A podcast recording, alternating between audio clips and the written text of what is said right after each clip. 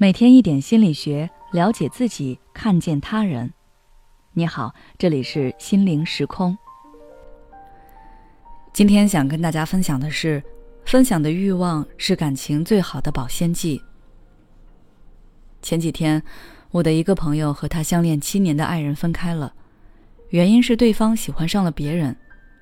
坦白之后，两个人就分开了。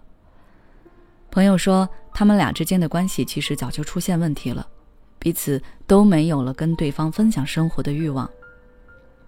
他说，他每天几乎不用问就能知道对方一天的行程安排，对方也是一样了解他的安排。生活里一点心意都没有，日子也一天比一天平淡。所以对方喜欢上别人，他并没有那么意外。毕竟一辈子那么长，好看的人那么多，有趣的人那么多，别人又怎么可能只爱他一个？他说这番话的时候很平静，但是在场的其他人很不平静，甚至有的人也开始怀疑起自己的恋爱关系是不是也会以这种形式收场。等到新鲜感结束之后，感情就会慢慢的消耗殆尽。于是朋友们开始讨论怎么维系感情中的新鲜感，有的说要和伴侣保持一定的距离。有的说应该要学着去制造惊喜，还有的说要不断的给自己增加一些技能。但是这种方法会很累，你可能会为了追求新鲜感而不断的给自己或者给你的爱人设置任务。当两个人的相处变成某项任务的推进，那甜蜜也会打折扣的。其实从我那个朋友的自述来看，我们可以发现。真正让他们分开的原因是，两个人都失去了分享的欲望。所以，面对这种情况，我们最应该要做的是保持想要探索对方内心世界的好奇心，保持和对方深度交流的欲望。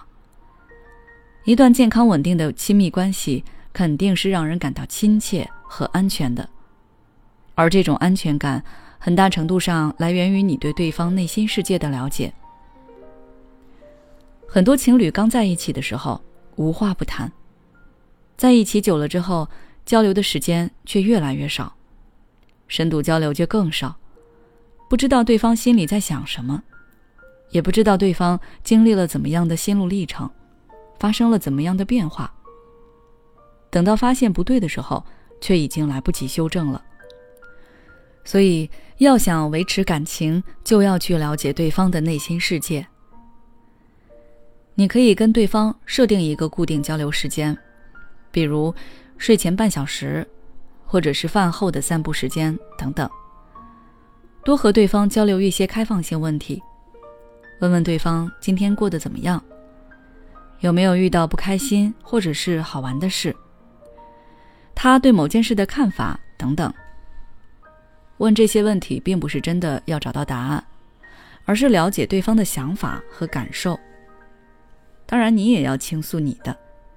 如果你什么事都不说，那对方当然不会了解你，你们之间的隔阂就会越来越深。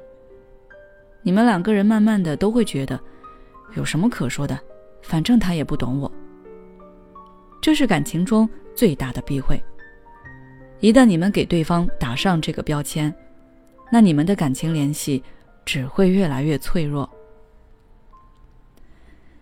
这样的交流可以让对方知道，这世界上还有一个人和他的羁绊很深，能够倾听他、陪伴他、理解他。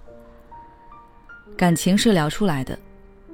想想我们跟好兄弟或者好闺蜜可以感情不变几十年，因为你们一直在互动，有什么事都会跟对方说。那既然我们可以跟朋友做到如此。那跟爱人就更要注意交流了。最后，我想说，在感情里，如果失去分享的欲望，那可能就是散场的开始。所有的爱都是从分享开始。好了，今天的分享就到这里。如果你想要了解更多内容，欢迎关注我们的微信公众号“心灵时空”，后台回复“经营感情”就可以了。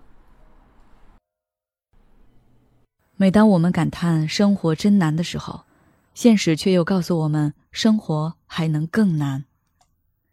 工作、事业、爱人、孩子、父母亲朋，这一切的一切，就像一张大网一样，把你层层束缚其中。